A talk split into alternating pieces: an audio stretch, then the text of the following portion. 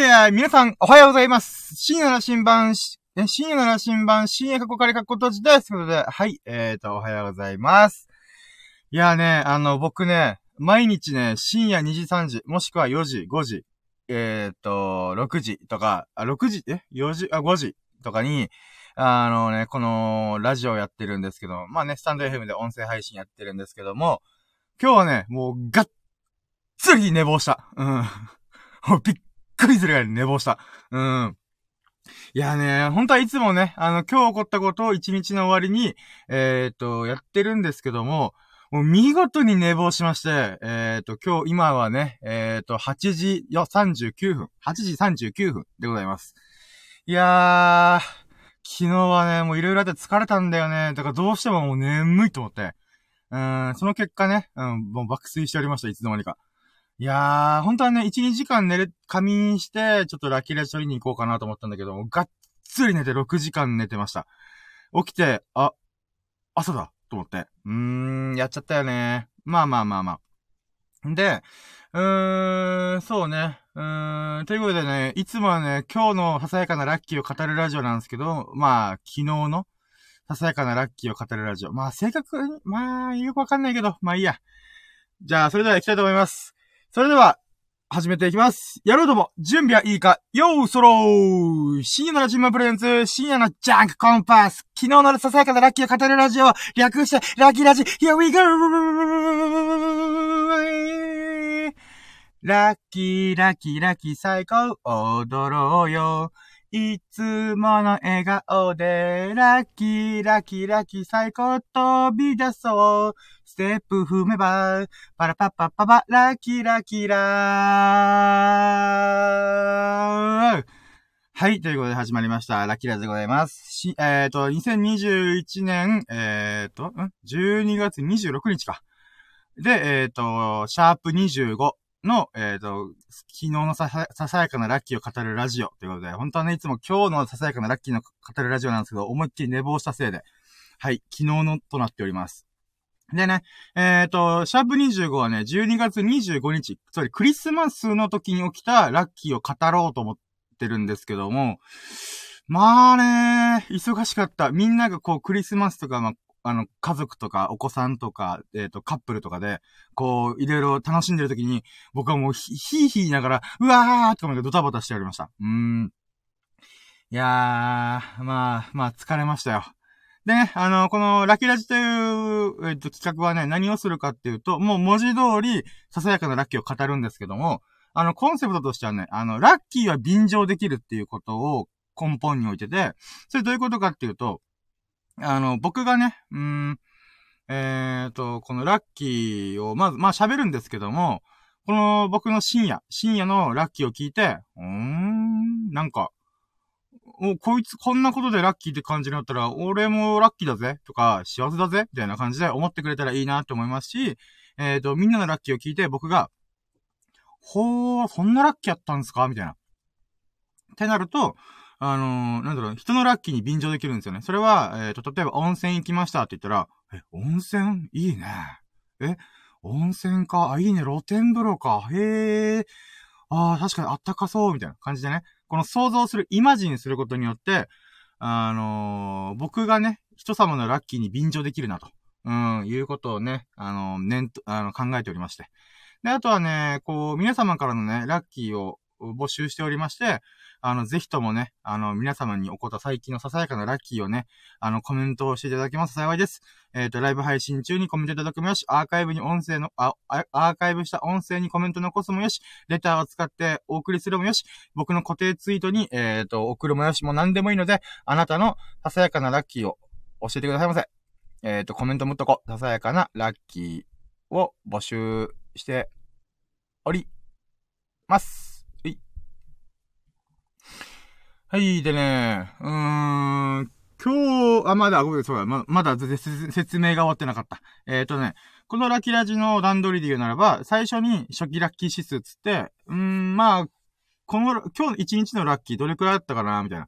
うん、まあだいたい70%かなとか、もしくは、いや、めっちゃいいこといっぱいあったか120%だわとか、まあなんでもいいんですけど、そういう風に、えっ、ー、と、ラッキーをね、うーん、どれくらい今日は浴びまくったかなみたいな。うん。っていうのを言った後に、外に1日のラッキーを全部振り返って、あの、あ、これがあった、あれがあったって、このラッキーカウントっつって、1ラッキー、1ラッキー、3ラッキー、2ラッキー、3ラッキー、4ラッキー、5ラッキーみたいな感じで、まあ朝起きた瞬間から、こう、なんていうか何があったかなみたいな。うん。っていうのをやります。で、最後に最終ラッキー指数つって、初期ラッキー指数をさっきやりましたけども、だいたいまあ、例えば70%だとしたら、ラッキーカウントしてると思い出してきて、あれ？なんか、いっぱいラッキーあったじゃん忘れてたな、みたいな。っていうことがあるんで、最終ラッキー指数は、えっ、ー、と、その、総まとめで、いや、今日はね、こんなラッキーやったな合計するとね、いや、400%ぐらいいったんじゃね今日、みたいな。って言って、まあなんか、ああ、今日も最高に一日だったな、みたいなね。うん、そういう風にする企画です。なので、必ずもうラッキーはこう、右肩上がりになるんで、あの、思い出してたらね。うん。そして、まあ、一日の終わりに、はあ、よかったな、みたいな。まあね、僕が昨日、もう、大寝坊やったんで、あの、私今、起きたばっかでも、ギンギンに目覚めてるんですけど、まあ、うん。まあ、とりあえず昨日のラッキーをね、語っていこうかなと思います。でね、まあ、昨日、じゃあもう早速ね、あの、ラッキー感、ラッキー、あ、初期ラッキー指数か、あは、あいや、でもな、疲れたんだよな、昨日。まあ、90%ぐらいかな。疲れてたのに90%かよ、おい、みたいな話なんですけど、まあ僕はね、基本的には、高めに設定したい、持っていきたいと思ってるんで、まあとりあえず90%かな。うん。でね、うん、まあ90%の、じゃあ、なんていうの？えっ、ー、と、昨日のか、昨日のラッキーはね、まあ、まずワンラッキー目はね、うーん、なんかこれもすげえややこしいんだけど、おととい僕ね、寝るのが、ラキラジやって、7時ぐらいに帰って8時、9時ぐらいにやっと寝れたんですよ。だけど、12時、1時ぐらいにはね、もう起きないといけない用事があったんで、だからね、ちょっと心配だったんだけどね、無事起きれました。うーん、まあ二度寝しちゃったけどね。なんとか12時に1回起きて、うーん、ふんって、こう気が、気を失うよりまた寝て、あ、あ、やべやべやべと思って、もう出発するのが1時半ぐらいだったんで、やっべえと思ってから1時に起きても大急ぎで風呂入って、わーってやってました。うん。だからね、もう数時間で起きれたことがね、あのー、ラッキーかな。昨日ね、あのー、リスナーさんの方が、うーん、なんていう目覚め、すごい目覚めが良かった、ラッキーっていうコメントいただいたんですけど、私ね、目覚めに関してはすげえ悪かった。まあ言うて、2、3、4時間睡眠しかしなかったんで、うーと思いながら、でもね、起きれたことがラッキーだった。うーん、僕基本朝弱い人なんで、この数時間の睡眠っていうのがね、結構辛い人なんですよね。だけどね、とりあえずなんとか起きれたってことが、あ、あ、我らが、植物の神、アトラス降臨ですね。ありがとうござます。佐々木さん、お久しぶりで、お久しぶりというか、この前ぶりです。いやー、そうなんですよ。夜じゃないですよね。おはようございますってコメントいただいたんですけど、おはようございます。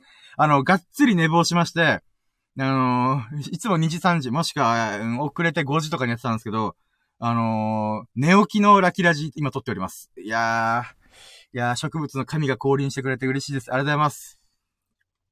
そうなんですよねー。もうがっつり寝坊したせいで。でもね、やっぱ一日の終わり忘れないうちに早く撮らないとなと思って、もう、うん、風呂入ってすぐ、いつも収録してる海沿いの道に来て、あのー、散歩する親子を見ながら、私、今、ラキラジやっております。はい。よろしくお願いします。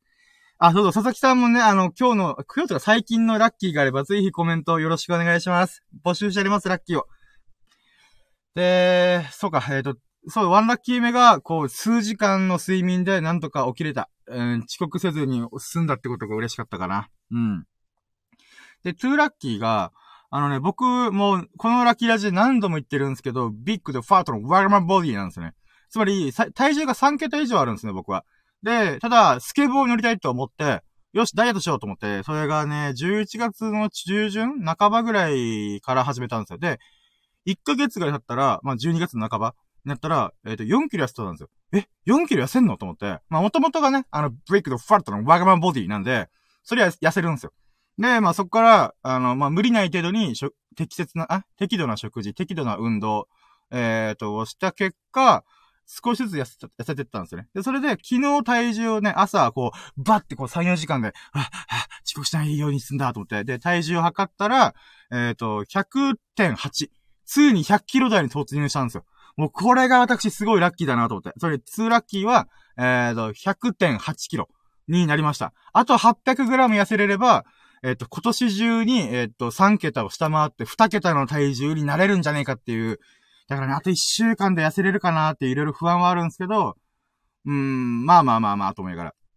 で、まあ、あとラッキーだな、やったぜ、と思って。しかもね、あの、おとといのね、あの、ジョギングしてる時にさ、500メートル走った瞬間に、あの、ランニングシューズのソールがバコって外れて、あの、半分ぐらい外れちゃ、外れちゃったんですよね。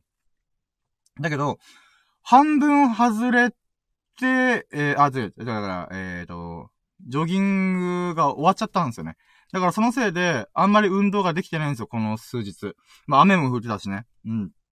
だけど、100.8キロ痩せてんじゃんと思って、それがね、すごい嬉しかったっす。うん。運動してないけど、なんとか、こう、適切な食事だけでなんとかいけてんな、みたいな。うん。それがね、えっ、ー、と、あ、佐々木さんがコメントありがとうございます。えっ、ー、と、体重3桁以上。なるほど。私の方が多いです。え、そうなんですか？わかんないです。え、3桁以上あるってことですか？え？お、お、お、お、まあまあ、なるほど。あ、そうなんですよ。まあ、106キロだったんですよね。100? 106キロ、あ、あまあいいや、100オーバー。だったかなうん。なんですけど、まあ、とりあえず、痩せ始めて、今100.8。で、まあこれは実はね、あの、ついさっきもう寝坊したけど体重測ってみたら、101.5、あ ?101.4 だったかな ?800 グラ、800グラムだから、100、101.6キロまで増えてたんで、やべ、800グラム増えてんじゃん、多いと思いながら。まあしょうがないんですけどね。あの、ちょっと、いろいろ今日あった、あ、昨日、今日の体重を測る前にいろいろあったんで、うん。いろいろあったっていうか、飯食いすぎたんですけどね。まあまあまあまあ。えー、で、えー、トゥーラッキーが体重が痩せ始めたことに気づいてやったぜっていうので、スリーラッキーがそっから、えっ、ー、と、弁護士の人に書類を届けないといけなかったんですよね。うーん。あ、またコメントありがとうございます。えっ、ー、と、4桁はないですけど、105ぐらいかと。水飲みで落としてます。あーで、僕とすげえ体重近いじゃないですか。えー、すごいシンパシー。はは、親近感湧きまくりっすね。まあ、4桁いくって人も1トンっすからね。え ?1 トンだよね ?1000 キロって。うーん。まあ、1トンいく人すげえなーと。えー、そうなんだ。あー。確かに僕も水飲みダイエットというか、あの、ジュース飲まなくなりましたね。あの、お茶とか水とか、まあ、コーヒーはね、時々、ちょっと目覚めたい、あ目覚めさ、覚ましたい時に飲むんですけど、まあ、基本的にはね、こう、ジュースとかは、さ、避けるっていうか、そうですね。もうグビグビ飲むようにしてるんで、うん。そうですね。水飲みってすごいいいっすよね。僕もジュースばっか飲んでる時に比べたら、やっぱ水飲み始めてから、まあなんか、うん。調子がいいような気がします。うん。で、そっか、スリーラッキーが？え？なんだっけな。うーん。えー、起きてから、体重測って、で、そっから、大急ぎで準備して、もうそうだ、すぐ出かけたんだ、その後に。で、その時にね、あの、なんで出かけたかっていうと、弁護士の人に書類届けないといけないんですよ。えー、まあ、別になんかこう、なんて言うんだろうな、大ごとなことではないんですけど、あの、まあ、とりあえず書類を、こう、やら、あお、お、渡さない、渡しに行かないといけないと。で、えー、っと、まあ、クリスマスなのにお互い大変ですね、とか思いながら。まあ、でも、ね、なんていうか、このか、家族っていうか、僕の兄弟分のなんか書類がいろいろ必要で、だから、兄弟にか、あの、書類書いてもらって、印鑑とか押してもらう予定だったんですよ。だけど、あのー、なんていうかな。まあ、じゃあ、スリーラッキー目が何かっつうと、うーん、まあ、あ、待ってよ、これ。ちょっと待ってよ、厄介だな。これを、この話は一旦置いといて、あれだ。あのー、ダイソーに行ったんだ。あダイソー。うん。100均に行ったんですよ、100均。で、100均で、あ何買おうとしたかっていうと、ハンコと、えっ、ー、と、靴の接着剤。靴のこの、昨日さっき話した、あの、ランニングシューズが半分ぐらい、め、べりって剥がれたんで、もう、じょ、早くジョギングしないと僕痩せられないんで、急いで直さんとと思って、で、行ったんですよね。だけど、この、一応、ブログとかで調べてたら、あの、100均に靴の接着剤あるよってことで、あの、探しに行ったんですけど、接着剤コーナーにそういうのが一切見えたらなくて、えー、マジか凹むなーと思って。で、さらにハンコもないし、えー、凹むなーみたいな。うん。で、思ったんですけど、よく考えてみたら、あの、ダイソーの隣が、あのー、靴屋さんだったんですよ。あれ？と思って。靴屋さんだったら普通に置いてんじゃね？と思って、えっ、ー、と、ババババってこう歩いて行ったんですよね。で、そしたら、あのー、店員さんに、あの、すいません、靴の接着剤ありますかって言って、ああ、ありますよって言って、こう、レジ横のコーナーに、えっ、と、教えてもらって、で、バってみたら、接着剤が2個、2種類しかないんですよ。それ以外は全部防臭、あ、防臭？この消臭スプレーとか、あのー、なんていうの、この水を弾くスプレーとか、売ってたんですけど、接着剤が2個しかなかったんですよ。え？と思って。よかったーと思って。まあ、とりあえず会ったことがよかったと思って。で、店員さんにいろいろ話を聞きながら、これどっちがいいんすか？みたいな。で、僕のランニングシューズのこの状態を教えて、そしたら絶対これがいいっつって、えっと、教えてもらったのが、あのね、Shoe Goo って言って、まあ、シューズのシューに、えっと、GOO、グー、グッドのグー、みたいな感じで、あの、あるんですよ。靴用の接着剤が。で、これが1500円ぐらいで、うわ、たっけーと思って。だけど、あのね、店員さんがこれめっちゃ勧めてきてくれて、あの、これはね、めっちゃいいっすよ。なんでかっていうと、これって、なんか、瞬間接着剤みたいな液体タイプとか、ボンドみたいな、この、あ液体、液体タイプというか、えっ、ー、と、瞬間接着剤はすぐ固まるじゃないですか。で、えっ、ー、と、ボンドとかって固まるのがめっちゃ遅いじゃないですか。だけど、この、シューグーっていう靴用接着剤はジェルみたいな感じになってて、このちょうど中間ぐらいの立ち位置らしいんですね。だから、瞬間接着剤みたいに、もう急いで貼らないといけないとか、もう、なんていうかな。あのー、すぐ固まっちゃうから。だけど、ボンドみたいにめっちゃ時間がかえー、かかるとか、あと、ボンドって水、水溶性なんで、あの、水に溶けちゃうんですよ。だから雨の日とかでも、ちょっと水入ったら、あの、すぐ剥がれる、えっ、ー、と、部分もあったりするらしいんですね。って考えたら、この、えっ、ー、と、靴用接着剤っていうのは、そのジェルみたいになってて、うん、それで、えっ、と、この固まったら、弾力もあって、すごいいいっすよ、みたいな。で、その人も、えっ、ー、と、ジョギングするときのランニングシューズがもう何回もあの、ソールが剥がれてたらしいんですよ。だけど、この集具を毎回使ってやってますって言って、あ、そっか、もう目の前に体験してくれてる人がいるんだったら、もう絶対これ買うべきだろうと思って、まあ1500円ぐらいしたけど買ったんですよね。だからね、まあ、えっ、ー、と、いい接着剤変えたっていうことと、えっ、ー、と、なんだろうな、も、えまあ、その店員さんがね、実際その商品を使ってるって人だったんで、なんかそういうものを見つけれたってことがね、すごい良かったなと。これがスリーラッキーかな。やっとスリーラッキーだった。あ、あコメントありがとうございます。もう少し聞かせてもらったら、ハーブ、ハーブ、ハーブ、橋？ん？橋？橋？橋って言うんですか？僕、漢字が読めない。ハーブ橋というか、ミント、ミント？ミント橋？の企画に行きます。あ、企画会議があるんですね。あー、お疲れ様です。あ、もう、ぜひとも頑張ってください。いい企画を、みんなとディスカッションしてくださいませ。えー、なんか素晴らしいですね。日曜日なのに、こう、いろいろこう、精力的に活動してて。うーん、さすがっすね。うん。あ、コメントありがとうございます。食事に使う箸ですね。ありがとうございます。ええー、すげえ。ハーブ、あ、こう、茎の部分って言うんですかねえなんだ全然想像できない。面白いっすね。いやー、やっぱね、佐々木さん植物の神ですよ。もうアトラスですよ。うーん、すごい。はー。えミントとかハーブで作れる箸めっちゃ面白いっすね。うーん。お箸かー。でもお箸って結構丈夫な、もう木っていうザ、なんか、うーん、なんだろう、うん、木材みたいな感じなんで、えー、ミントってなんか茎のイメージがあるんで、なんか柔らかそうなイメージあるんですけど、加工とか、こう、いろいろやったら、できるってことなんですかね。えー、面白い試みしますね。いやー、すごいっす。いやー、さすがっすね。えーと、コメントでございます。ミントとローズマリーはいけるはずです。ってことで。へー、そうなんですね。すげー。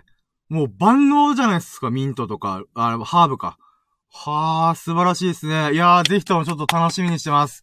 いやー、いい企画、ぶち上げて、あの、なんていうかな、うん、商品化できるといいですね。うわー。さすがっすね。すげえ、マジで植物の神っすね。いや、ほんとアトラスですよ。うーん。なるほどなあでもなんか、ものづくりとかもできて、やっぱ楽しそうですね。うーん。なるほどなはあ、素晴らしいっす。いやー、もうこれ後でカウントしいとこ。うん。えーと、で、フォーラッキーが接着剤買った後に、そう、えっ、ー、とね、あの、妹がね、反抗してなかったんだけど、その反抗が、えー、と、もう最近結婚したばっかなんで、僕たちの名字は違うんですよ。だから、え、印鑑押してないじゃん、おいと思って。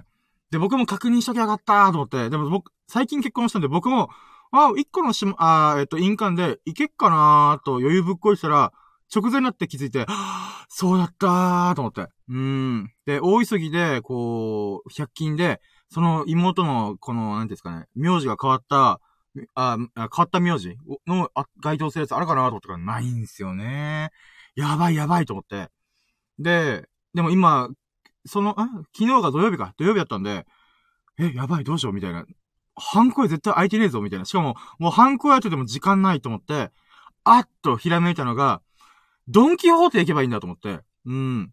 その100均の近くにドンキホーテがあって、でね、うん、まあ、とりあえずドンキホーテ行って、で、もう今時ね、ハンコかよって僕めっちゃ思う人なんですけど、うーん、でもハンコが必要だからしゃあねえよなとかいろいろ考えてたんですけど、で、ドンキホーテに大昔に、あの、なんか入り口付近にハンコの自動販売機があって、あの、まあ、お金入れたら、えっ、ー、と、レーザーで、あ、このマシンの中でね、ビーンって削って、ハンコにしてくれるやつがあったんですよ。で、僕それを友達とみんなで、揶揄してたんですよね。もう、まあ、性格悪いっていうか、なんていうかな。なんだろう、ちょっと、ふざけながら、いや、ハン、今のご時世でハンコを自動販売機でするって儲かんのかね？みたいな。なんかっていう風になんか、なんか友達とこう、なんか突っ込みやってたんですよね。で、なんか、うん、まあ、買う人は買うんだろうと思って、うん、でも面白いね。こういうハンコの自販機ってあんだね、みたいな。って言ってたんですよね。で、それを思い出して、そうだ、ドンキホーテで印鑑作ろう、みたいな。うん、ってことで行って、で、まあ、ファイブラッキーがじゃあ、えっ、ー、と、ドンキョーテで自動販、自動販売機型のハンコや、ハンコ屋さん？ハンコ、ハンコの自動販売機か。で、ハンコを作ったっていうラッキーが、えっ、と、フォーラッキーか。うん。いや、正確にはファイブラッキーだな。で、フォーラッキーは、ドンキーホーテでハンコ作ればいいんだっていう思いつきが、パッて蘇った。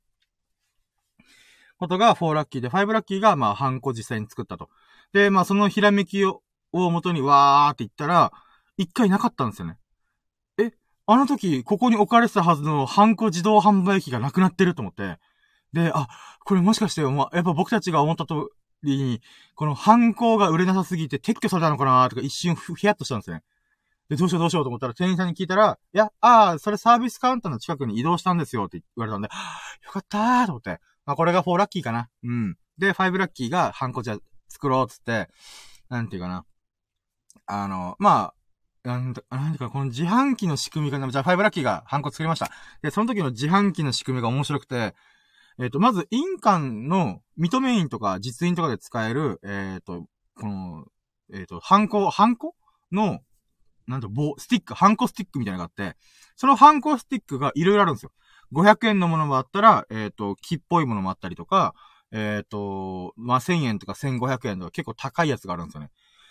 で、その下にはハンコケースが、だいたい700円くらいで売ってて、で、まあね、このピ、素材がピンキリなんですよね。500円のやつが2個ぐらいあって、残りは1000円。で、1000円のやつが4、5種類ぐらいあって、で、1500円とか、うん、超えてくやつが、うーん、あったかな。うん。だからね、これがね、絶対500円だろうと思って。うん。で、500円の、あの、黒い印鑑の素材を選んで、そっから、えっ、ー、と、まあ、なんていうかな、名字を、えっ、ー、と、売って、だからね、ほんとパソコンみたいでした。だからパソコンなんですけど、もうあれでマウスポインターありましたもん。マウスポインターをタッチパネルで操作するみたいな。どういう仕組みとか思いながら。まあまあ、で、それでね、うーん、まあ、名字を売って、えっ、と、書、書体？あの、文字の書体を選んで、でね、そっから、じゃあやりますかってなった時に決定して、10分ぐらい待ってください、みたいな。え、10分？みたいな。あ、まあまあ、まあ、いっかと思って。で、ハンガーさんに行ったらもっと時間かかるはずなんで、それ考えたら10分でしかも、もう、なんていうか、すぐできるやったらいっかと思って、ドンキホーテでひたすら10分時間潰しました。で、シックスラッキーで言うならば、ちょうどドン、ドンキーに買いたいマスクがあったんで、あのね、それがあるかなと思って探したんですけど、僕が探してるマスクがなかったんですけど、まあね、あの、大量の60枚入りの500円ぐらいの安い、あの、なんていうかな。えっ、ー、と、マスクがあったんで、あ、じゃあこれ買おうとって10分間のうちに購入あ、マスクをついでに購入することができたかな。あ、そうだよ。シックスラッキーがそれなんだけど、セブンラッキーがす、嬉しいなと思ったのが、ドンキホーテに行ったのがだいたい2時、えっ、ー、と、1時、2時ぐらいやったんですけど、あのね、めっちゃ混んでたんですよ。やっぱクリスマスだったんで、もうみんな年末クリスマスってことで、もう、わーって人が来てて、レジがめっちゃ混んでたんですよ。で、あの、まあ、ちょっと待ってたんですよね。まあ、10分待て、待つことなるから、マスクだけ買うから、まあ、待っててもいいかと思ったんですけど、あのね、やっぱみんなドンキョーテ行く人って、買い物の量がえぐいんですよ。あの、カゴ2個分パンパンに詰めて、レジ会計してるんで、うっそーさすがにこれやばいぞと思ってたんですけど、そしたら、前のおっちゃん、おばちゃん、あの、夫婦の方がいて、おばちゃんが気を利かして、あ、あんた、あのー、あ、おじいちゃんに対して、あんた、ちょっと、みたいな感じで言って、何してんだろうなと思ったら、あ、お兄さんどうぞ、みたいな。僕がマスク1個だけを持ってるんで、あのー、僕を先にレジで通した方がいいだろうってことで、そのおばちゃんが気遣ってくれたんですよ。ありがとうと思って。だからおじちゃんはもうずっとね、うん、早くレジ進まねえかな、みたいな。って思った、やってたんですけど、あの、おばちゃんが、その直前で、あの、なんていうかな、あの、カットインして、あの、お兄さん先に行かして、みたいな。もうその気遣いがね、私嬉しかった、本当に。ありがとうございますと、すいませんって言いながら、で、まあ会計して、まあマスクだけで、しかも500円ぐらいもうすぐ会計終わって、で、振り返って、ありがとうございましたみたいな感じで、おばちゃんに感謝を伝えて、まあ僕はね、またハンココーナーにテクテクテク歩くみたいなのがあったんですけど、なんかね、そのおばちゃんやっぱ買い物上手っていうか、やっぱ、そう、スーパーの事情分かってんだなと思って、それ自分たちがもう本当に5分、10分、5分もかかる、5分以上かな。この会計にかかるってこと分かってるから、待たせるの申し訳ないなってことで僕がマスク1個だからね。だから先にお兄さんどうぞっていう気遣いがね、本当に嬉しかった。ありがとうございますと、本当に。だからね、そのおばちゃんにはね、あの、その瞬間もお礼を言いましたし、会計が終わった後にも振り返って、ありがとうございましたっていうことを言えたっていうのもよかったな。うーん。いやー、ほんとね、ラッキーでしたよ。いいおばちゃんだった、本当に。うん。で、おじちゃんにもほんとありがとうと思って。だって、いや、俺が並んでたんだからよって言われたら、うそうっすよねってなるんで、そのおばちゃんが、まあ、ある意味、カカア天下なご夫婦なんでしょうね。でも、カカア天下のご夫婦ってすごい素晴らしいなと思うんで。で、そのおじいちゃんも、なんか、おじ、おじちゃんかおじちゃんも、あの、なんて言うんですかね。うーん。なんか、優しい人だったなと思って。うーん。だから、うん、そういう意味でも、いろんなラッキーがね、その、集約されてました、セブンラッキーは。うーん、ありがとう、おばちゃんと思って。で、エイトラッキーが、まあ、ハンコ出来上がって、えっ、ー、と、まあ、見てみたら、結構いい出来だったんですよ。いい出来っていうか、なんだろうな。やっぱ、舐めてたんですよね、僕。うん。なんていうか。まあね、自動販売機で500円のハンコだしな、みたいな。まあ、とりあえずな、あの、認めに押せればいいやと思ったんですけど、これがね、結構いい出来で、ああ、これ、ハンコ屋さん潰れるだろうなってちょっと思っちゃいました。それぐらいやっぱいい出来だったんですよ。しかもそれが10分でできる。しかも自分でサクサクっと選んで、えっ、ー、と、できるってこと考えたら、ハンコの自動販売機舐めてたわーと思って。うーん。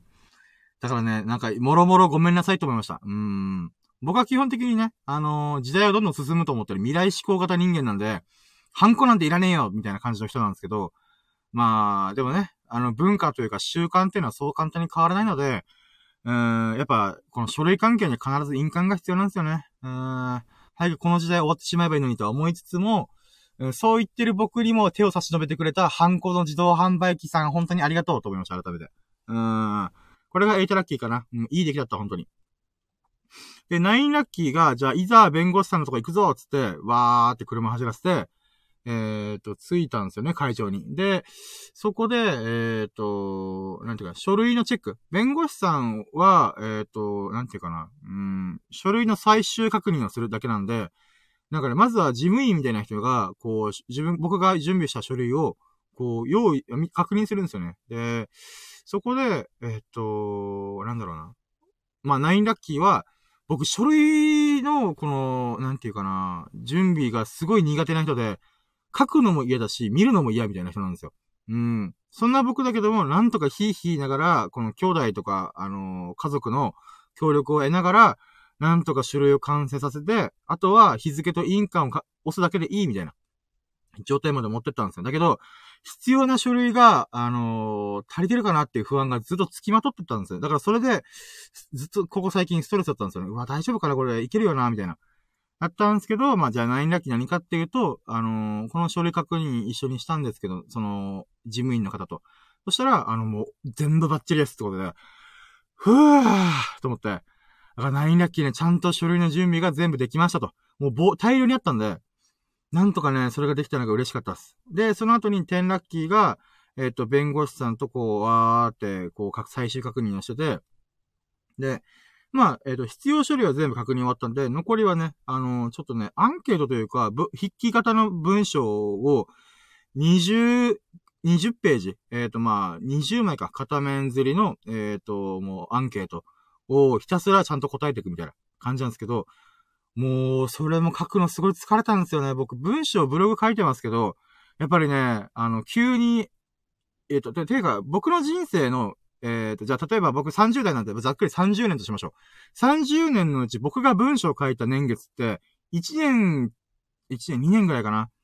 えっ、ー、と、つまり、ブログを書き始めて1年前なので、1年はもうがっつり書いてたんですけど、それ以外の人生で書いた文章っていうのが、もっと読書感想文とかもね、あのー、ひたすらこう、文字をね、あの、膨らまして、なんとか終わらせるやつ。中身のね、ペラペラな感想文とか書いてたんですよね。あと、レポートとかもすごい苦手で、何書けばいいんだろう、これ、みたいな。っていうのがいろいろあったんですよ。それ文章に本当に縁がなかったんですよね。本とか読むのは好きだったんですけど、自分で文章書くにどう書けばいいんだろうな、とかが分からなかったんですよね。うん。だから今回のその、なんていうの、弾き方のやつももう誤字脱字が半端なかったんで、訂正員、車線と訂正員をバンバンバンバン押しながら書き進めたんですよね。で、だけど、やっぱブログ書いてたおかげで、あのー、ボリュームはちゃんとあったんですよね。自分の伝えたいこととか、かあのー、書くべきことはちゃんと見定めて書けたんですよ。で、まあ、だから文章力とこの、なんていうかな、自分の字の汚さとかいろいろちょっと思うところがあったんで、なんとかこれ弁護士さんの最終チェック通ってくれたらなと思ったら、弁護士さんがもうすごい勢いでバーって読んで、で、訂正員があるところ、抜けてたところとかも、あ、ここ訂正員必要なんでお願いしていいですかみたいな。とかやりながらも、えー、5分ちょっとぐらいかな。5分、10分ぐらいかな。10分いかんかな。まあまあ、それぐらいの時間でバーって読んでくれたんですけど、弁護士さん先生が最後に、バッチリです。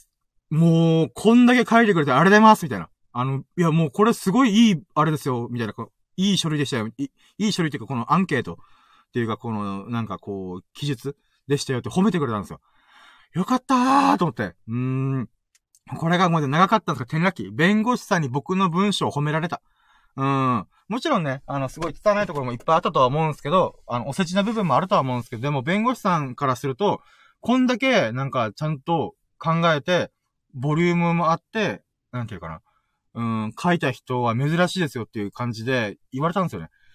はぁ、嬉しいなぁと思って。ちゃんとね、あの、なんていうかな。うーん、自分なりにちゃんとこう書類に向き合って、20ページ分ひたすらザーって書きまくってたんで、まあね、その、なんか、うーん、なんか苦労が報われたーと思って。うん、まあでもその、もう大量に書いた20ページ分の、こうなんていうかな、あの、アンケートを、弁護士先生5分とか10分で読み切るんだと思って。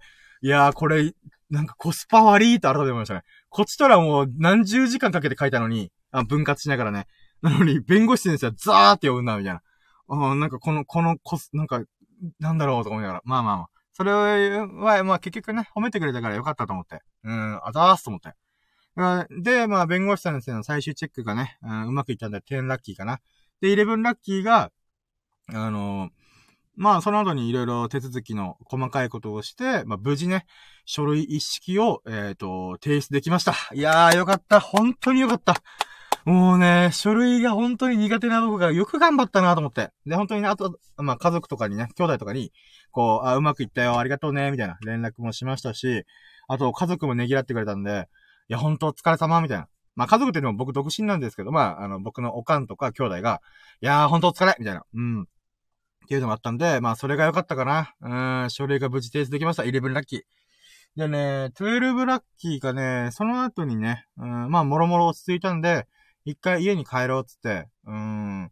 で、帰って、その後にもう、開放感がすごかったんで、もう、ライターズハイというか、ああ、やっと書類終わったー、みたいな。書類ズハイみたいな。うん。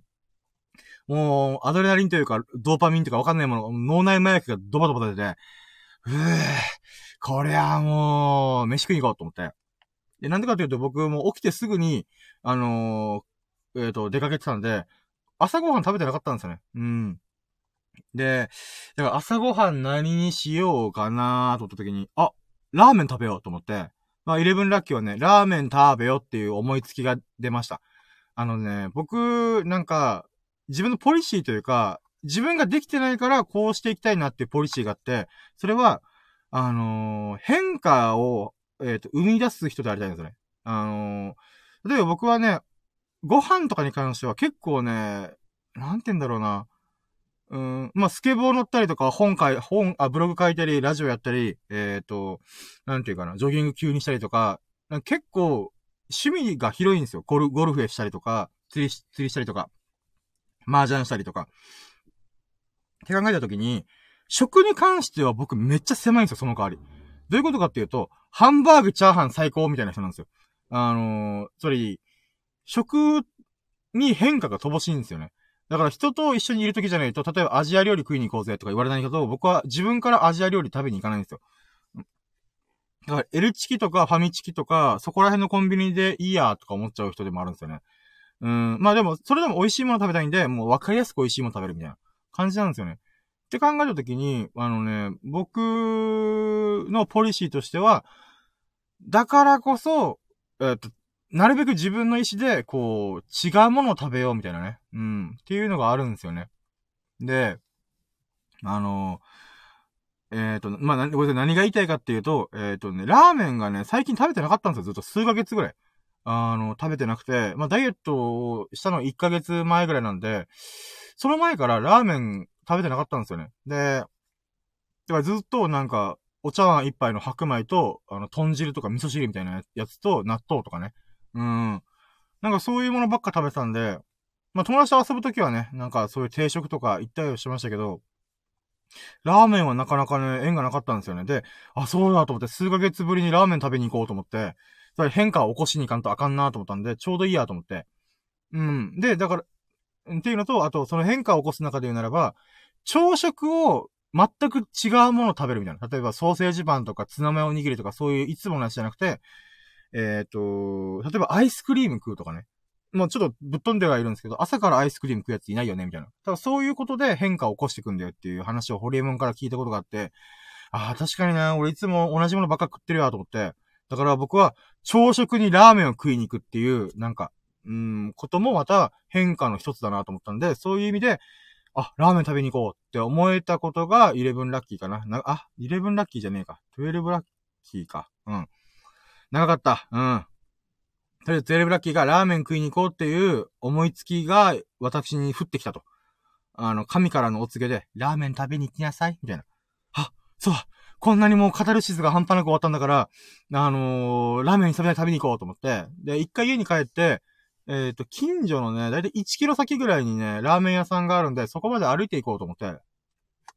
で、まあね、ジョギングシューズが今壊れてるんで、うん。まあちょうどいいから行こうと思って。で、ラーメン食べに行くために1キロ歩いて、えっ、ー、と、13ラッキーが、まあ、久々にね、数ヶ月ぶりのラーメンを食べれました。うん、美味しかった。ありがとうございますって感じです。でね、そこで食べたラーメンが、あのね、台湾風混ぜ麺って言って、あのー、なんていうかな。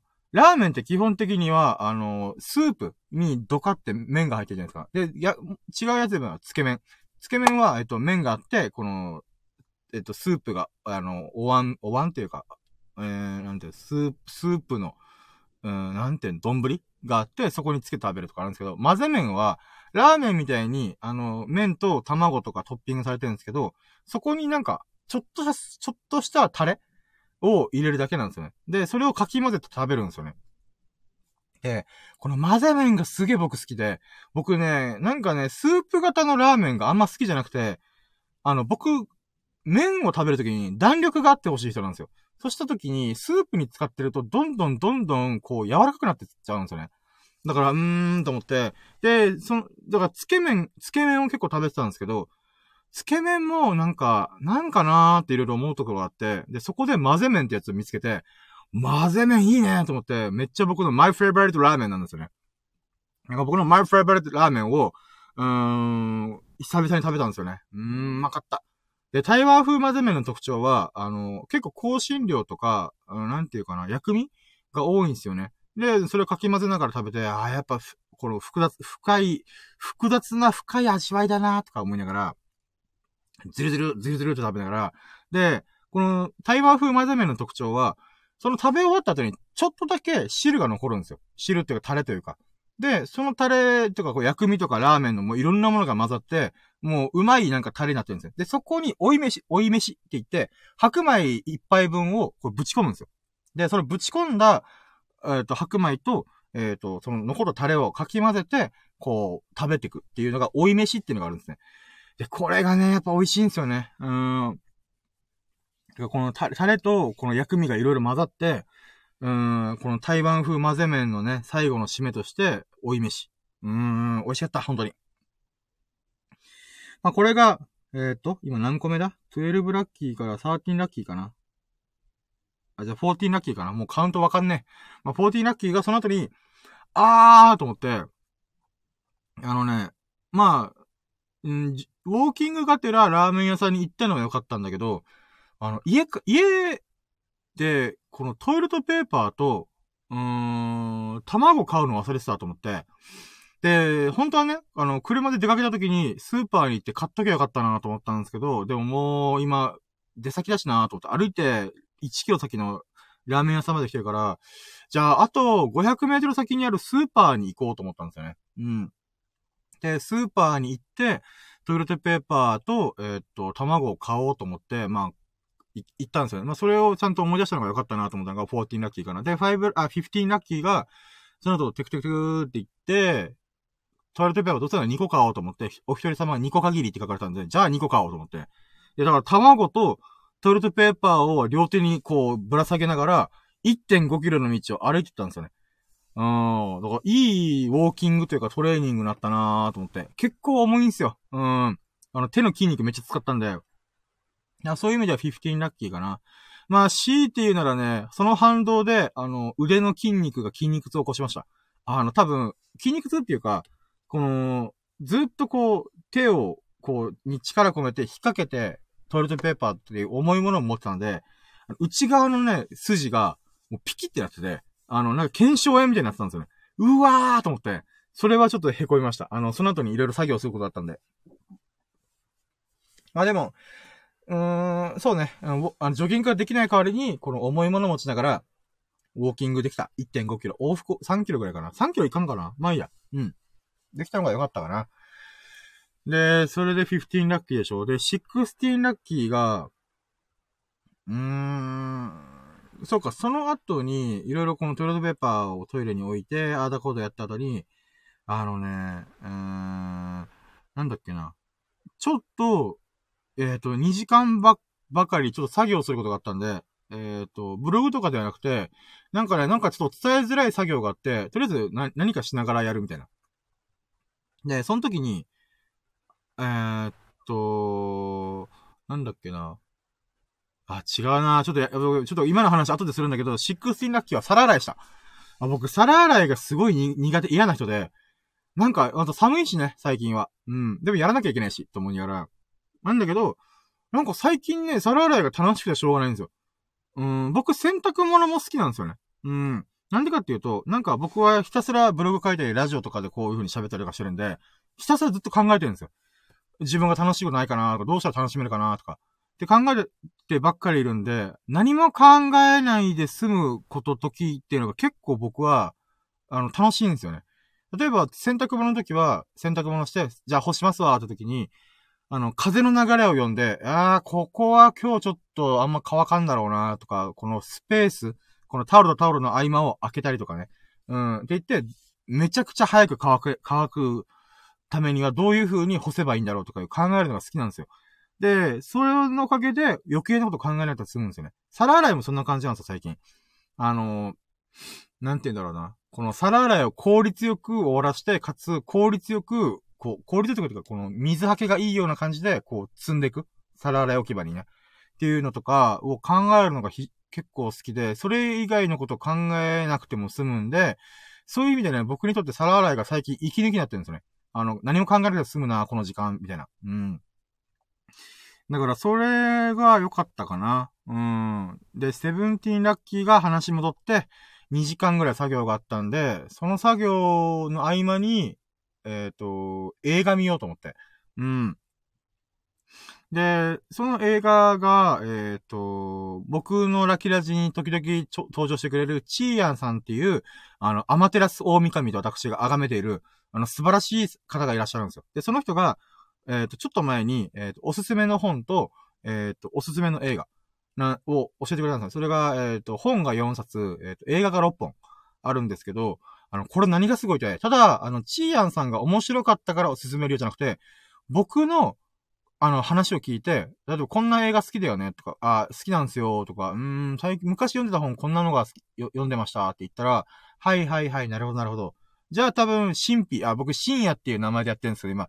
で、チーヤンさんってあだ名つけるのが好きなんで、神秘って僕呼ばれてて、で、神秘が好きな、あの、映画とか本はこれだよっていう風に、僕の、なん、えっ、ー、と、なんていうかな。僕のデータ情報を読み解いた上で、かつそれでおすすめしてくれたんで、もうこれはめっちゃ見るしかねえなと思ってたんですよね。で、かつ、えっ、ー、と、本一冊と映画2本は見てたんですよ。そしたら、それドンピシャでしたわ、みたいな。っていう喜びがあったんで、だから何かこの2時間の作業をするときには必ず映画を見ようと思って、で、それで見れました。うん。で、それ見た映画が、ビッグアイズっていう、えっ、ー、と、映画を見ました。これがセブンティーンラッキー。で、えっ、ー、と、じゃあ、18ラッキーは、えっ、ー、と、まあ、その作業が無事終わりました。終わって、あ、いい映画見れたなーっていうのも思ったんですよね。うん、あ、違うな。で、まあ、じゃあ、18ラッキーがビッグアイズを見れました。で、19ラッキーでならば、このビッグアイズをまた僕の心をドーンってこの真ん中に火の玉ストレート投げられた感じ。で、心に響いたんですね。うん。で、チーヤンさんが言ってたのが、あのー、ラジオでシンピーの話聞いてると、このビッグアイズの、えっ、ー、と、主人公の心の機微とすごい似てると思う、みたいな。え、そうなの？みたいな。っていうかもうそのインフォメーションを、を忘れて、忘れて僕は見てたんですよね。なんだけど、見終わった後にそれを見な、見直したら、そっかーと思って。で、これじゃもう話長いですね。ビッグアイズってじゃあどんな話かっていうと、あの、ティム・バートン監督が、えっ、と、作った、あのえー、ドキュメンタリー映画みたいな感じかな。うん。まあ、えっ、と、一人のアーティストの人生で起きたことを、こう、映画として、えっ、と、映し、えー、映したというか作ったみたいな感じなんですよね。で、これが、えっ、と、ちょ、あ、待ってよ。えっ、と、マーガレットっていう人だったから、マーガレット・キーンだったかな。うん。まあ、っていう、今も生きてる方がいらっしゃるんですね。で、女性の方なんですけども、あのー、えっ、とね、うん、その人が、えー、1960年代のアメリカで、ビッグアイズっていうシリーズの絵画をめっちゃ作ったんですよね。で、それって何かっていうと、あの、目の大きい子供？女性とかを、えっ、ー、と、ひたすら描いてるんですよ。で、それが、あの、当時1960年代でポップカルチャー全盛期なんで、その流れに乗っかって、そのビッグアイズっていうものは、もう時代の長、長寿っていうのかな。もうすごいブ、トレンドだったんですよ、ブーム。今で言うバンクシーみたいな感じかな。バンクシー今すごい流行ってるじゃないですか。それと同じように、その当時、1960年代は、ビッグアイズっていうのが、えっ、ー、と、なんていうか、新聞とかいろんなものに取り出さ、取り、取り、取ら、あ、と、取り出される。え？だったかな？うん、まあ。ぐらいすごい有名なアイコンだったんですよ。アートだったんですよね。うん。で、問題は、その、えっ、ー、と、アーティストが実は、あの、ゴーストペインターだったっていうことなんですよ。で、それどういうことかっていうと、その1960年代は、えっ、ー、と、旦那さんが、え、ビッグアイズを描いてたってずっとマスメディアとかに話してるんですよ。で、もうほんと新聞とかテレビとかラジオとかで、わーってこう描かれていくんですよ。だけど実は、あの、奥さんが、そのビッグアイズを描いてたっていう話なんですよ。で、これがリアルにあったんですよ。1960年代に。でね、これちょっと説明僕下手だな。うん。で、その、えっ、ー、と、奥さんが、あの、実はこれ私が書いてましたって言ったんですよね。で、それで裁判になって、その結果どうなったか、みたいな。うん、っていう風に、えー、現実に起きたことを映画としてあの、書き起こしてる、描き、描き直してるんですよね。でね、ぶっちゃけ、あのー、ストーリーとか設定で言うならば、もう今言ってるのが全てなんですよ。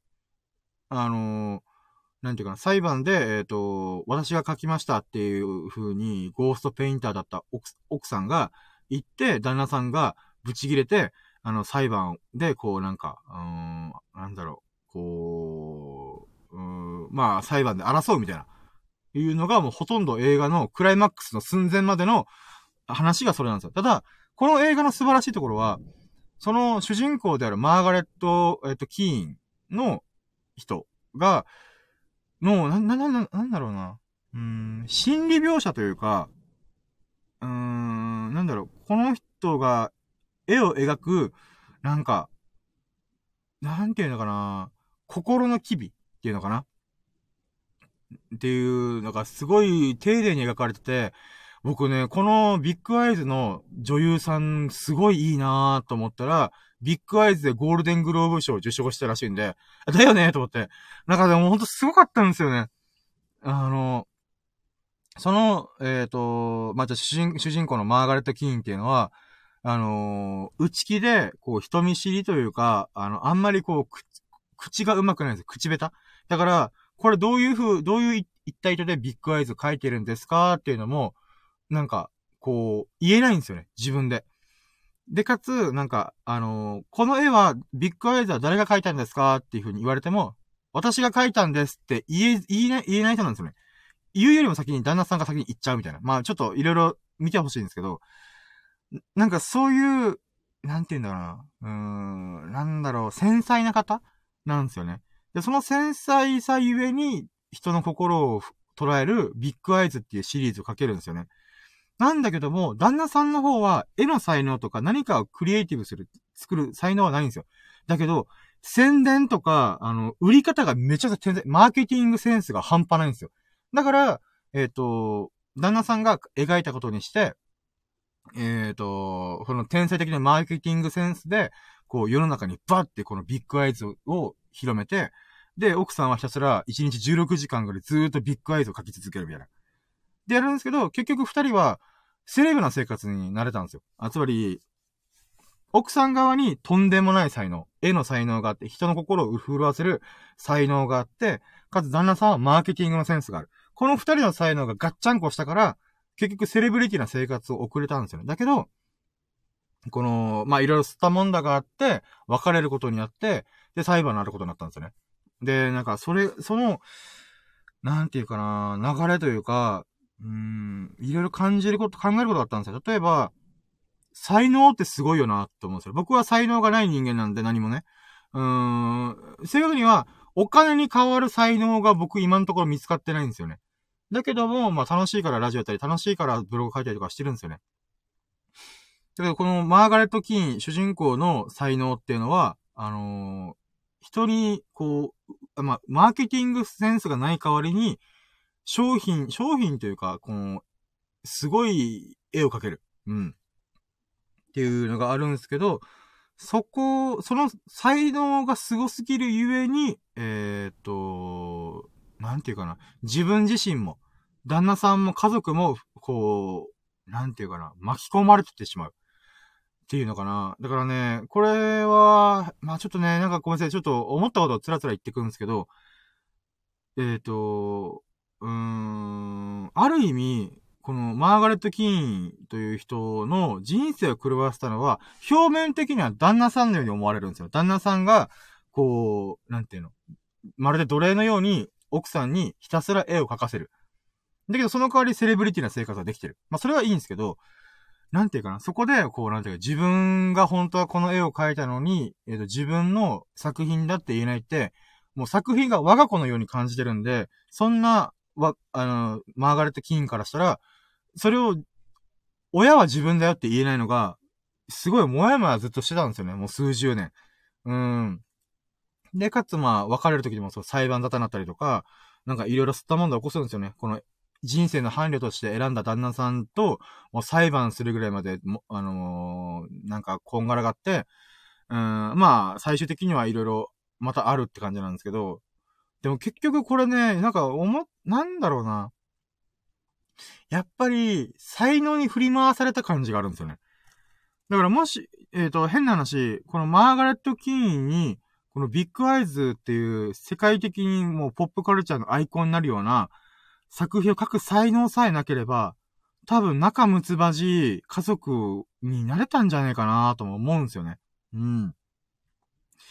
だからなんかね、うん、旦那さんも僕は悪いと思えなくて、旦那さんは旦那さんでマーケティングセンスとか、まあ、いろいろ遊び歩いてる部分もあったんですけど、でも、なんかな、うーん、旦那さんの、の気持ちも僕わかるんですよね。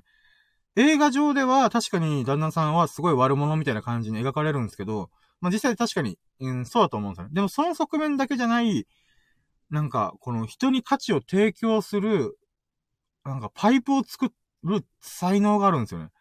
だからね、そう考えたときに、じゃあ誰が悪いんだろうと思ったときに、誰が悪いというよりは、うーん、悪いものはないんですよね。ただボタンの掛け違いというか、なんかその、なんか、うーん、なんだろうな、ずれうん。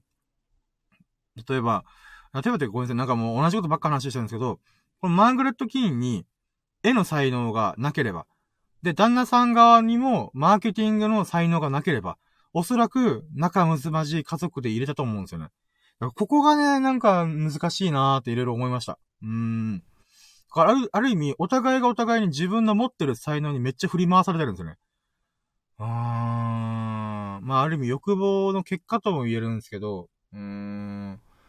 なんかそこがね、なんかいろいろ思いました。うーん。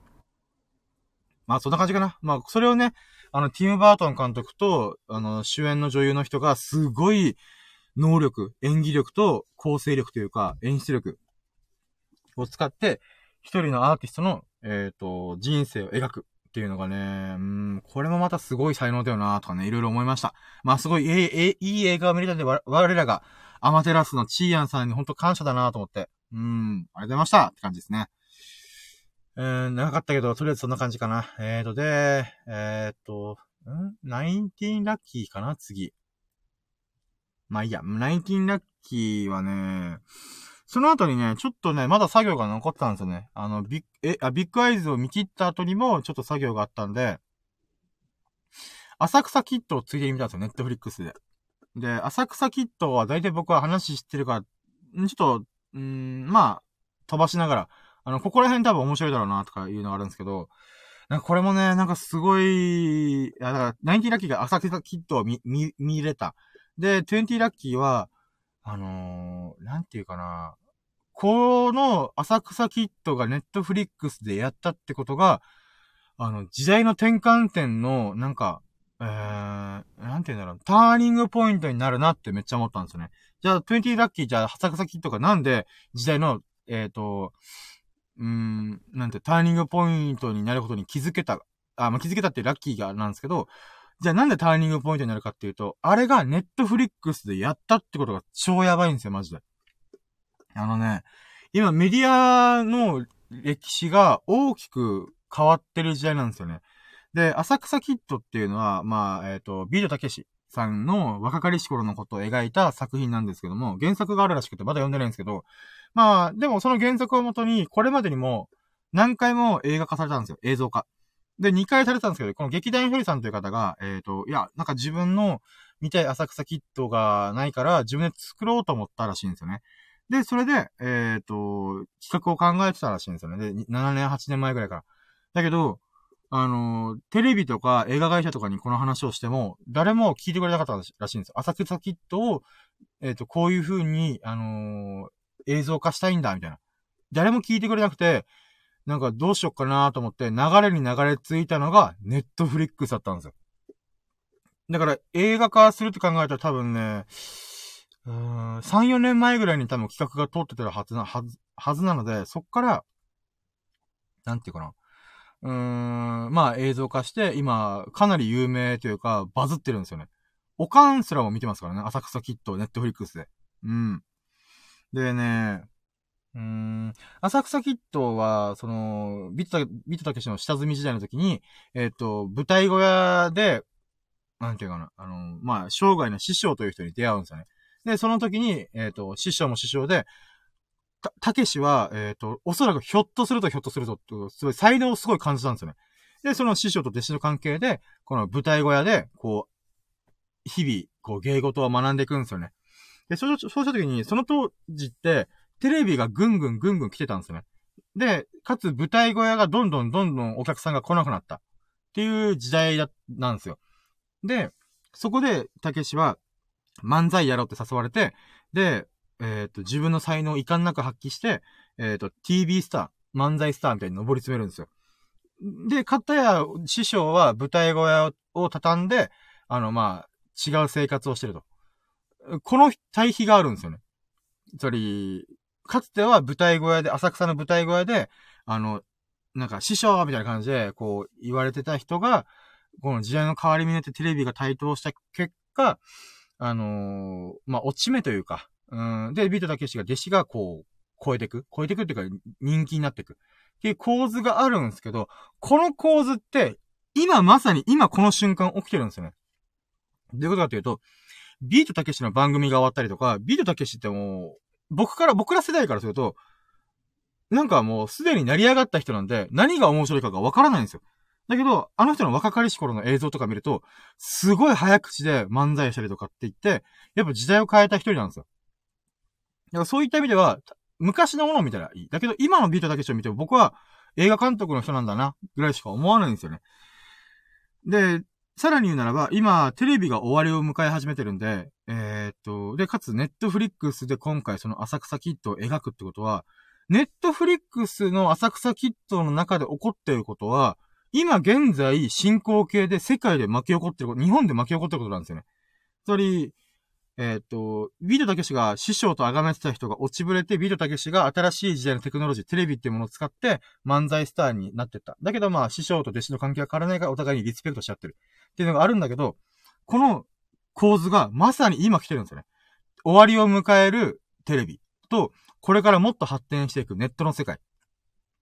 で、ビートたけしは明らかにそのテレビの世界。なんですけど、そのビートたけしに感銘を受けた、えっ、ー、と、師匠弟子、師匠と弟子の関係ではないけども、劇団ひとりはビートたけしという人のおかげで私は芸人な、芸人に憧れることができたみたいな。だから浅草キッドどうしても撮りたいんだみたいな。っていうぐらい心酔してるんですよ。ビートたけしという才能に対して。これもまた、同じ構図が生まれてるんですよね。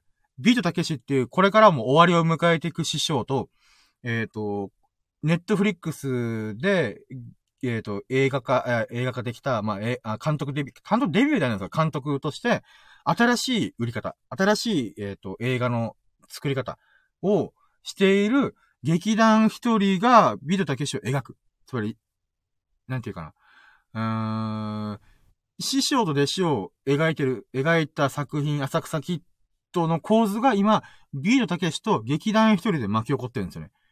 で、ネットフリックスはこれからどんどんどんどん広がっていくと思うんで、あのー、なんて言うんだろうな。うーん、なんか、浅草キッドの世界観を今まさに僕たち見てんじゃんみたいなね。なんかそういう感覚もあるんですよね。この浅草キッドをね、ネットフリックスでやるっていうのが、あー、すごいなーと思って。うーん。だから、浅草キッドって、なんかね、うーん、なんだろうな。もちろん面白いとは思うんですけど、なんて言うんだろうな。うん、もっと面白いのは、あの劇、劇中内で起こってることは、今まさに起きてるんだよっていう、リンクしてるんですよね。それがすごい面白いですよね。で、さらに、ネットフリックスからしたら、浅草キットを、えっ、ー、と、公開するっていうことは、すごい大事な要素なんですよ。これマーケティング的にすごい大事なんですよ。なんでかっていうと、ネットフリックスってネットの中で巻き起こってることなんで、若い世、若い世代は当たり前のようにネットフリックスを見てるんですよ。知ってるんですよ。だけど、おかんのような世代の人からすると、ネットフリックスって未だ、こう、踏み込めない領域なんですよ。だからテレビ見たりとか、映画を DVD で見たり、ビデオで、ビデオは見ないかなとか、いうのをやってるんですよね。って考えたときに、ネットフリックスで浅草キッドをやってる、あの、懐かしい昭和とかの時代の浅草を描いてるよっていうのは、年齢層が高い人にも、あの、リ、リーチできる、あの、届けることができる、あの、素晴らしいコンテンツなんですよね。だから、ネットフリックスはもう、この、30代、40、40代、まあそうだ、とか20代は取り込めてるんですよね。だけど、こっから50代、60代に対してリーチかけるならどんな作品がいいだろうってなった時に、やっぱ浅草キットなんですよ。そういった意味でも、いろんなタイミングがバッチリ合ってるんですよ、今回の作品のタイミングっていうのは。うーん。だからこれがね、ネットフリックスマジでもう天才的すぎると思って。だってテレビ局からしたらもうみんなに弾かれた浅草キットっていう企画を、これは絶対いけるっていう風に、もう判断したプロデューサーなのかな？企画をジャッジしたネットフリックスの人たちは、まあ、やっぱもう天才ですよ。もうテレビ出て立ち打ちできないんですよ、これ。映画、映画館とか、き、えっ、ー、と、既存の配給会社も絶対立ち打ちできないんです、これ。それぐらいネットフリックスは、こう、未来、未来を見据えてるんですよね。うーん。これはもう時代が明らかに変わったなぁと思って転換点ですよ、この今回のこの映画は。で、なんていうか、日本の人口って1億2000万人って考えたときに、えっ、ー、とね、20代、30代だったかなぐらいの人口比って確かね、3、あ、3000万じゃねえな。いやー、4000万人だったかなちょっとごめんなさい、うる覚えなんですけど、少なくとも、えっ、ー、と、25歳以下の Z 世代は1500万人しかいないんですよ。で、それより上の30代とか40代ちょっと手前ぐらいまでは、だいたい、うーん、合わせたらね、うんそうだね、半分もいってないかな。つまり、1億2000万人のうちの、えーと、多分ね、6000万人とか5000万人ぐらいは、あの、60とか50以上なんですよ。って考えたら、ネットフリックスはもう、この若い層は全部取り切ったって考えた時には、残るところは上の層しかないんですよね。でも上の層はテレビとか映画館とか、これまでのメディアというか、そういうものしか見てないんですよ。そこに、あの、ネットフリックスにしか、え、あの、配信してない、あの、昔懐かしの昭和の浅草を描いた、美女たけしの、えっ、ー、と、浅草キッドっていう映画をこう、限定公開してますよって言われたら、多分、あのー、まあ、息子、子供とか孫に、ネットフリックス登録してっていう風に言言う人多いと思うんですよね。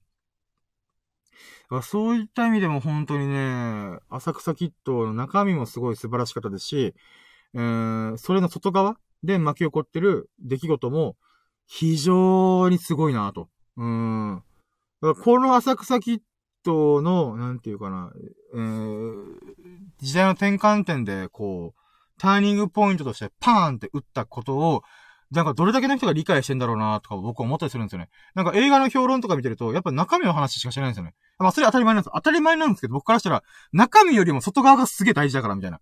これすごいことが今巻き起こってんだよっていうのを思うんですけど、やっぱり映画レビューする人は多分、やっぱ、まあ中身の作品性っていうものを見るんだろうなみたいな。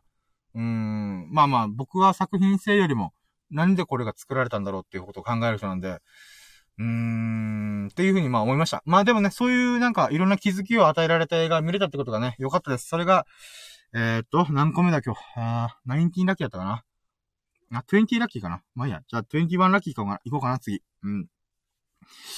で、その後に、えー、20ラッキー、21ラッキーが、なんだっけな。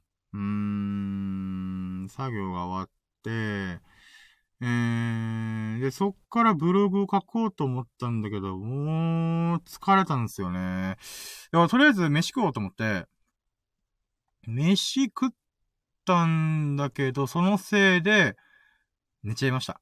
あ、もう、もう、あれ、寝坊した理由に近づいてるんですけど、あのね、もうほんとね、ドタバタしたし、ハンコ作ったりとか、えっ、ー、と、書類作業したりとか、あとは、まあ、散歩がてら飯食いに行って買い物したせいで筋肉がピキピキ、あ、筋肉っていうか、あのー、そうね、腕の筋肉がピキッとしたりとか、あとは、うーん、ひたすら作業しながら映画っていう、なんかな、考えながら見見ちゃう人なんで僕、なおさら疲れることをわ、わ、割れながらしちゃって、そのせいでね、結局その後飯食って、寝ちゃったんだよなまあ、ある意味ね、あのー、そんだけ疲れてたんだなと思うんで、そういった意味では、うん、あの時に寝れてよかったかなっていうのが21ラッキーかな。うん。で、20ラッキーが、やべ、寝坊したと思って、朝起きて7時、7時になってて、ああ、やっちゃったと思って、そ、そっから、どうしようかな、僕毎日ラキラジオやるって決めたのに、お、大寝坊やっちゃったと思って。うん。あ、22ラッキーで言うならば、そっから、ちゃんと、ラキラジオ今やれてます。うん。よう頑張ってるわ、僕って思って。うん。まあ、この後もね、秀樹さんと喋ったりとかする、ああ仕事したりとかするんで、うーん、まあまあまあまあ、とりあえずね、ラキラジオ毎日、できてるってことになるんで、うん。寝坊したけど、うん、努力してるな、努力っていうか、うん。ルーティンを欠かさずやってるなってことは、我ながら素晴らしいと思うんで、それが、ラッキーかな。ちゃんと思っ、ラッキーラジオやろうっていうふうに思えたことが。で、23ラッキーが、あー、そっか。あー、んーこれ今日のラッキーになるのかなまあいいや。えっ、ー、と、そうですね。うーん、23ラッキーが、あの、ラキラジオする前に、あのー、非常に爽快なうんこが出ました。やったね。うん、もう、すっきりした、本当に。いやー、なんで、何が良かった、なんでこれが嬉しいかっていうと、実は、あの、その出かける前に体重を測った時に、101.6キロに戻ったんで、えー、今日の2ラッキーの時に多分僕100.8キロって言ったんですけど、そっから800グラム増えて、101、101.6キロみたいな。え、800グラム増えてんじゃんと思ったんですけど、それにうんこがドバって出たんで、ってことは、101.2ぐらいなってんじゃんみたいな。わかんないけど。うん。うん、まあまあまあ、なってるんじゃないかなっていうものを思って、ふぅ、爽快なうんこ出てよかったみたいな。うん。それが23ラッキーかな。で、24ラッキーは我らが植物の神、えっ、ー、と、佐々木さん、あ植物の神、アトラス降臨して、くれました。佐々木さんが、こう、いろいろ、なんでコメント打ってくれて、私は、すごいラッキーを感じております。うん、しかも、なんていうかな、これから企画会議っておっしゃってるんで、まあね、あの、ハーブを使った、お箸を、うーん、作られる企画をこれから行くよーって言ってるんで、あ、すごいなーと思って。うん。なんかその発想着眼点をね、知れたことも私にとってラッキーなんで、なるほどなーミントというかハーブか。ミントとローズマリーを使って、お箸、作れるん？みたいなね。うん。あ、24ラッキーがじゃあラッキーラジやって、佐々木さんが来てくれたっていうことで、あと25が、うん、その、ミントとかローズマリー、まあ、ハーブを使って、お箸を作れるっていう発想をいただけた。うん。これは私はすごい嬉しいですね。うん。まあじゃあ25個ぐらいか。うん。じゃあまあそろそろもうまとめ、まとめに入ろうかな。えっ、ー、と、初期ラッキー指数がだいたい90%だったかなって言ったんで、うーん、今日は、あー、そうね。170%ぐらいかな、ラッキー指数。ありがとうございます。80%増かな。うん。いやー、なんか、なんだろうな、こう、正直ね、眠かった部分もあったんですけど、寝坊して、そっからちゃんとラキラジを取りに行くために、海沿いの道にわーってこう行って、なんかやれてるってこともまた、それだけ僕がラキラジは今月は必ず毎日やるぞみたいな。そういう強い意志を持ててるんだなーってこともね、振り、確認できてるんで、そういった意味ではね、うん。まあ非常に、今日もまた素晴らしい一日だったなーって思います。今日っていうか昨日か。もうややこしいけど。うん。で、今日はね、この後に、えっ、ー、と、夕方6時以降から秀樹さんのね、あの、お手伝いをして、えっ、ー、と、うん、その最後にラッキーラジオを撮るんで、まあ、家帰ってちょっと軽く作業したら、また軽く仮眠して、今度は寝坊しないようにしないとやばいんですけど、まあ、そうした後に、えっ、ー、と、またラッキーラジオをね、えー、深夜の、まあ、3時ぐらいかな。仕事終わりに秀樹さんと一緒に、えっ、ー、と、できたらなと思っております。はい。ということで、まあ、そうね、今日のことを考えて、今日はね、1時間も喋ったんですけど、本当は1時間半とか2時間とか喋る、いつも喋ってるんで、ちょっと、物足りないなーってちょっと思ってはいるけども、うーん、まあ、いっか。うん。25個のラッキー、ラッキー指数も、えー、っと、100、っと、70%だったっけな。うん。いやー、とりあえずスッキリした。はい。ということで、えっ、ー、と、皆様最後までお聞きいただき、本当に本当にありがとうございます。佐々木さんも本当にありがとうございます。えっ、ー、と、聞いて、アーカイブ聞いてくれた人も、お願い、ありがとうございます。S 君も、えっ、ー、と、秀樹さんも、多分聞いてくれたと思うんで、ありがとうございます。いやー、これでね、まあ、面白いなとか、いいね、いいねと思ってくれたら、あ面白い、いいなと思ってくれたら、いいねとか、ハートマークとか、フォローしていただけますと、私、すごいラッキーを感じます。いや、嬉しいです。ありがとうございます。で、えー、っと、まあ、皆様からね、コメントも随時お待ちしてますので、皆様があった最近のラッキーをね、あのー、コメントくださいませ。えっ、ー、と、ライブ配信でコメントいただくもよし、アーカイブした音声にコメントいただく、コメントいただくもよし、レターを送ってコメントするもよし、えっ、ー、と、僕のツイッターの固定ツイートに、えっ、と、コメントするもよし、えっ、と、何でもいいので、えっ、と、皆様からのラッキーをお待ちしております。はい、ということで、えー、皆様がほがらかな日々を謳歌することを心の底から祈っております。Thank you for listening. Have a nice day! イェイありがとうございました。お疲れ様でした。いやー、皆様がね、ほんと、幸大きい日々を、えー、過ごすことを私祈っておりますよ。ほんと願っております。それでは、えーと、終わりましょうかね。ありがとうございました。終了。ほんと、佐々木さん、ありがとうございました。